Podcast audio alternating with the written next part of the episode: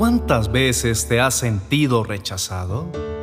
Yo tengo mal contadas una buena suma de ocasiones en las que el peso del rechazo se hizo sentir como una fuerte roca lapidando mi persona. Yo soy consciente de mis limitaciones, de mis torpezas, de que posiblemente no tenga la capacidad de ser una persona grata para todas las demás y que mis opiniones no siempre son recibidas, incluso teniendo la mejor intención al emitirlas. Pero es difícil darse cuenta que hay tanto rechazo ante las palabras y las obras de un ser que es completamente sabio, bueno, perfecto y amoroso. A quien me refiero es a Jesús.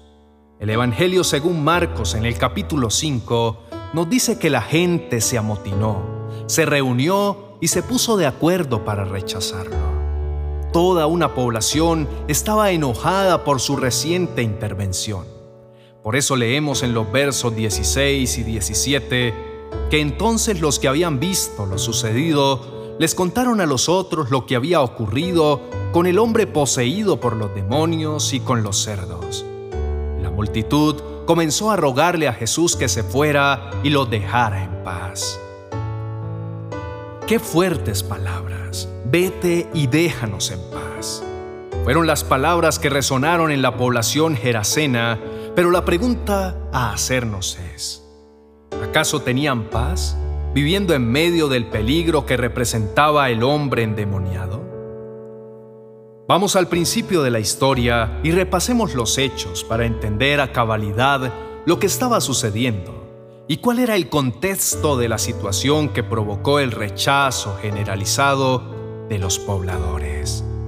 El verso primero del mismo capítulo relata que Jesús, habiendo afrontado una gran tormenta en el mar de Galilea junto a sus discípulos, entonces llegaron al otro lado del lago, a la región de los Gerasenos.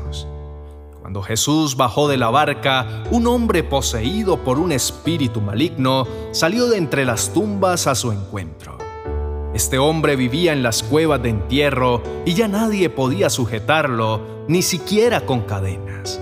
Siempre que lo ataban con cadenas y grilletes, lo cual le hacían a menudo, él rompía las cadenas de sus muñecas y destrozaba los grilletes. No había nadie con suficiente fuerza para someterlo. Día y noche vagaba entre las cuevas donde enterraban a los muertos y por las colinas aullando y cortándose con piedras afiladas. Este hombre era un verdadero peligro para los transeúntes, para los niños, para las mujeres, para todos. Incluso era un peligro para sí mismo, porque se hería y no había manera de ofrecerle una asistencia y ayudarlo a curar sus heridas. Lo consideraban un peligro tan latente y grave que lo encadenaban para tratar de controlar los estragos que hacía. Pero todo resultaba en vano. No había ningún método efectivo para detenerlo. Cuando Jesús todavía estaba a cierta distancia, el hombre lo vio, corrió a su encuentro y se inclinó delante de él. Dando un alarido gritó, ¿Por qué te entrometes conmigo, Jesús? Hijo del Dios Altísimo? En el nombre de Dios te suplico que no me tortures. Pues Jesús ya le había dicho al espíritu, sal de este hombre, espíritu maligno. Entonces Jesús le preguntó, ¿cómo te llamas? Y él le contestó, me llamo Legión, porque somos muchos los que estamos dentro de este hombre. Problema de ese hombre era que estaba completamente dominado por los demonios y había perdido toda capacidad de reaccionar o razonar por sí mismo. Viendo Jesús esa situación, atravesó el mar agitado solo para ir en su ayuda. Entonces los espíritus malignos le suplicaron una y otra vez que no los enviara a un lugar lejano. Sucedió que había una gran manada de cerdos alimentándose en una ladera cercana. Envíanos a esos cerdos, suplicaron los espíritus. Déjanos entrar en ellos. Entonces Jesús les dio permiso. Los espíritus malignos salieron del hombre y entraron en los cerdos, y toda la manada de unos dos mil cerdos se lanzó al lago por el precipicio y se ahogó en el agua. Los cerdos eran considerados animales impuros para el pueblo judío, por lo cual no los consumían, pero las poblaciones aledañas representaban un buen flujo comercial para su venta y distribución. La pérdida era considerable desde el punto de vista económico por lo cual los hombres que cuidaban los cerdos huyeron a la ciudad cercana y sus alrededores difundiendo la noticia mientras corrían. La gente salió corriendo para ver lo que había pasado.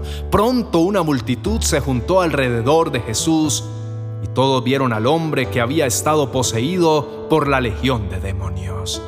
Se encontraba sentado allí, completamente vestido y en su sano juicio, y todos tuvieron miedo. Resulta curioso ver que ellos corrieran a llamar a los demás para encontrar la forma de sacar a Jesús de su población, porque habían muerto los cerdos y no para agradecer que la persona que les robaba la calma había sido sanada y el problema había sido resuelto definitivamente. Entonces, los que habían visto lo sucedido les contaron a los otros lo que había ocurrido con el hombre poseído por los demonios y con los cerdos. La multitud comenzó a rogarle a Jesús que se fuera y los dejara en paz. Después de ese rechazo conjunto, Jesús decidió irse, porque Él jamás se queda donde no es bienvenido. Mientras Jesús entraba en la barca, el hombre que había estado poseído por los demonios le suplicaba que le permitiera acompañarlo. Pero Jesús le dijo, no, ve a tu casa y a tu familia y diles todo lo que el Señor ha hecho por ti y lo misericordioso que ha sido contigo. Así que el hombre salió a visitar las diez ciudades de esa región y comenzó a proclamar las grandes cosas que Jesús había hecho por él, y todos quedaban asombrados de lo que les decía. Los pobladores gerasenos le dieron rechazo Jesús le dio a cambio la solución a su problema y después de haber sido su mayor dolor de cabeza, el endemoniado fue restaurado y nombrado misionero para anunciar las noticias de salvación. No necesitó mucha preparación para lograrlo. Solo un corazón agradecido que, contrario a sus conciudadanos, los recibió con alegría y permitió que su vida fuera transformada. Oremos al Señor diciendo, Te damos gracias, Señor Jesús, por tu insuperable bondad para con aquellos que te necesitamos.